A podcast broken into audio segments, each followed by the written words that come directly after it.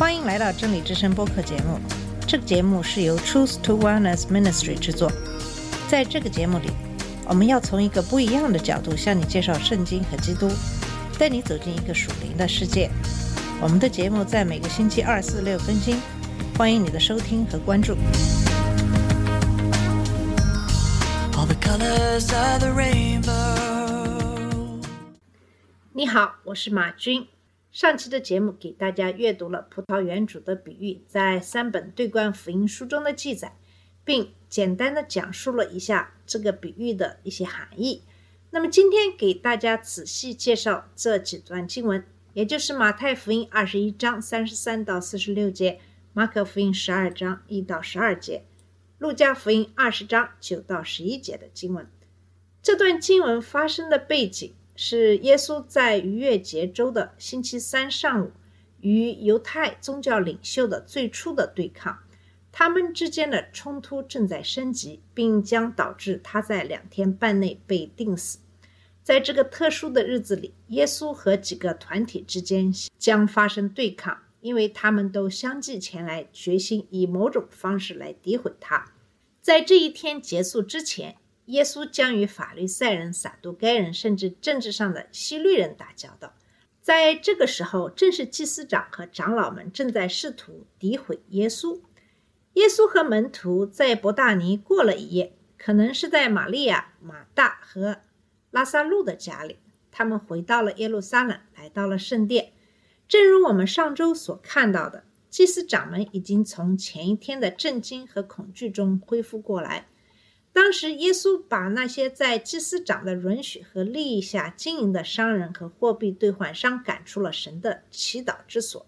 他们现在走到耶稣面前，公开挑战他，问：“你凭什么做这些事？谁给你这个权柄呢？”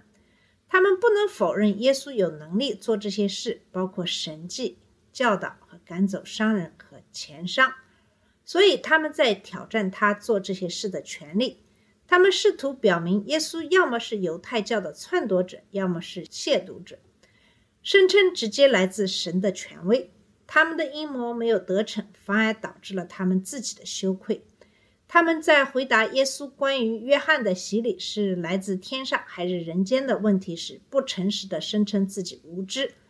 永远不要以为你能用你的论点来诱导神，你每次都会输的。他将用你的话向大家揭示你的愚蠢的心。耶稣接着给他们讲了一个关于两个儿子的比喻，最后问哪个做了父亲的意愿。一个对父亲说不，但后来改变主意，做了父亲所要求的；另一个说是，然后没有做。他们很快地回答了前者，因为很明显，表明顺从的是行动而不是语言。耶稣责备他们的虚伪。告诉他们，税吏和娼妓会比他们更早进入天堂。耶稣对他们的教导并没有使他们醒悟，因此耶稣就讲述了葡萄园主的这个比喻，来进一步谴责他们。这个比喻也是三本对观福音书中记录的少有的几个比喻之一，表明他对所有三位作者和他们所写的听众的重要性。他再次表明，耶稣知道什么是针对他的阴谋。并对那些将实施阴谋的人提出了警告。另外，需要特别注意到的是，路加特别指出，耶稣把这个预言讲给了他已经教导过的人，而不仅仅是那些前来挑战他的宗教领袖。这个预言中提到的第一个人是一个地主，他把自己的一块土地留出来，在里面种上了葡萄园。这是一种常见的做法。葡萄园。对投资者来说是一种很好的作物，因为它能很好的利用以色列的丘陵和岩石地，并能获得良好的投资回报。这位地主在这个葡萄园里做了相当大的投资，确保他配备了所有需要的东西。他不仅准备好了土地，还在周围建了一堵墙，以防止人和动物的入侵。然后他挖了一个榨酒机。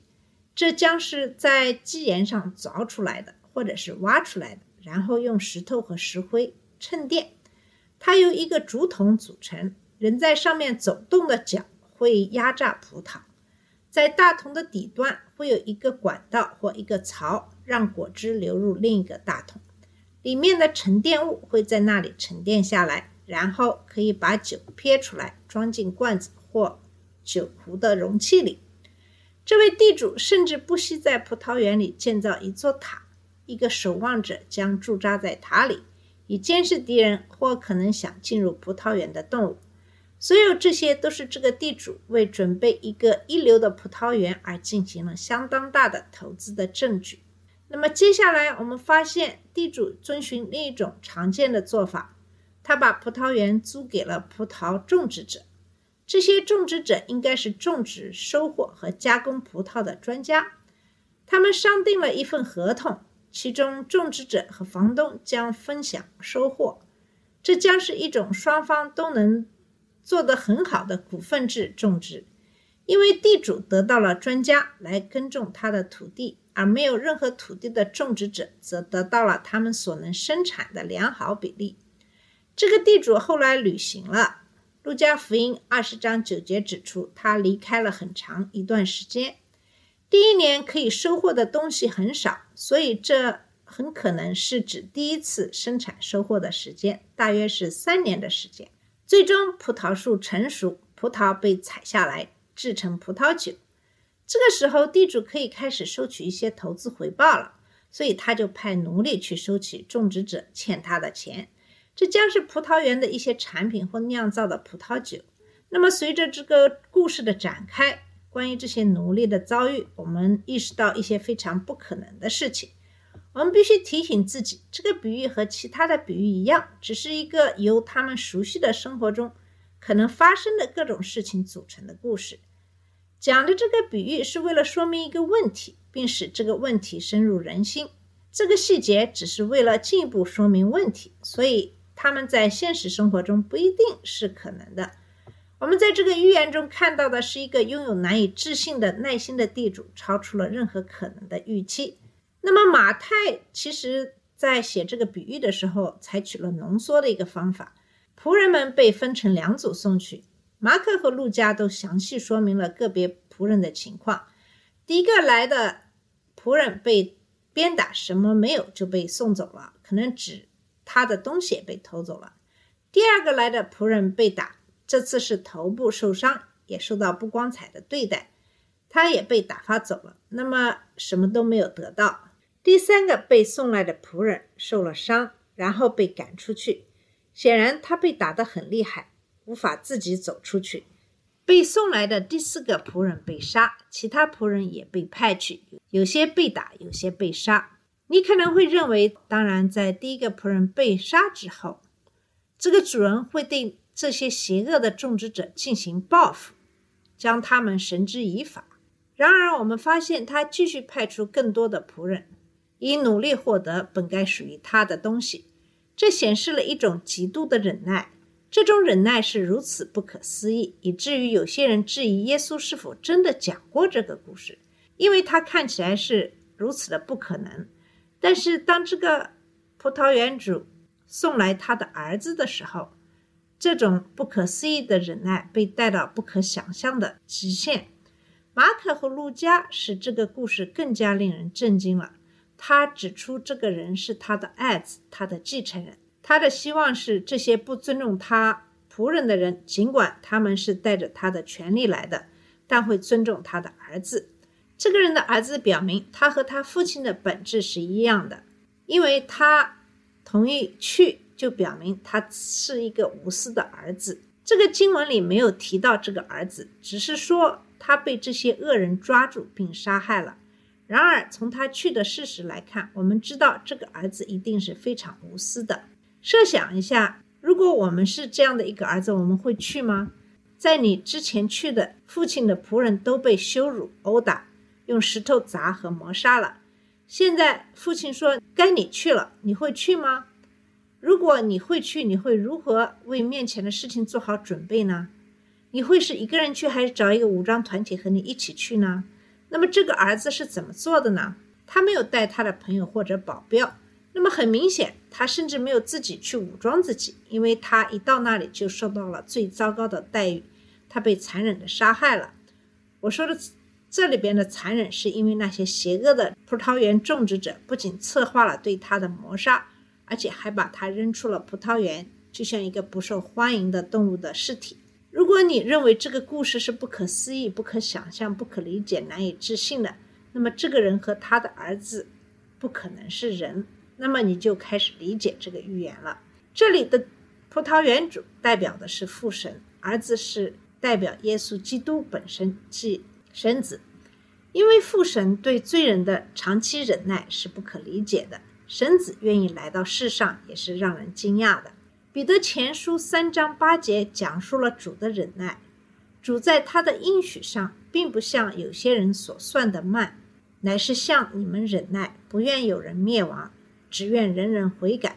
彼得后书三章十五节又说：“我们要把神的忍耐当作救恩。”这种忍耐是神本身性格的一部分。诗篇八十六章十五节说：“主啊，你是有怜悯、有恩典的神。”不轻易发怒，有丰富的慈爱和真理。神是宽恕的，甚至对那些恨他和拒绝悔改的人也是如此。这些人最终将受到他的审判。使徒保罗在罗马书九章二十二节中这样说：“神虽然愿意显出他的愤怒，彰显他的全能，却多加忍耐，把那预备毁灭的愤怒之气忍住了，又如何呢？”换句话说，虽然神毫不犹豫地展示他的愤怒和能力，但他还是愿意忍耐，甚至忍耐那些因拒绝悔改而准备毁灭的人。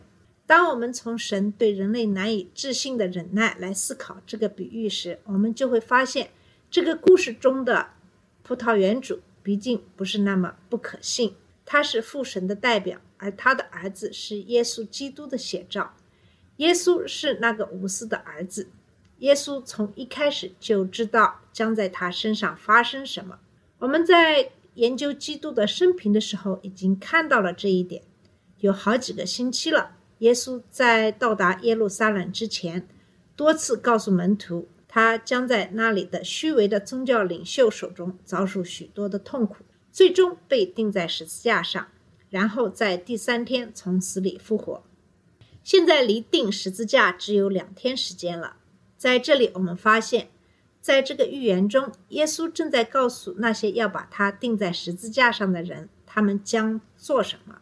耶稣是个无私的儿子，他自己在马太福音二十章二十八节中说的很好：“人子来不是要受人服侍，而是要服侍人，并且舍命为多人做赎价。”耶稣来时就知道自己会死在恶人的手中，但是他并没有被吓倒。这就是预言中宽容的地主和无私的儿子。但是那些邪恶的养葡萄的人呢？他们是怎样对待的呢？我们在下一期的节目里将继续给你讲解这些邪恶的养葡萄的人的一些下场。谢谢你的收听，我们下次节目再见。这里是真理之声播客节目。真理之声是 Truth to Wellness Ministry 旗下的一个节目，由 Truth to Wellness Ministry 制作和播出。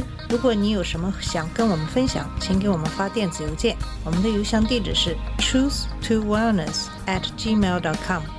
你也可以直接去我们的网站 www.dot.truthtowellness.com 浏览更多的信息。下次节目再见。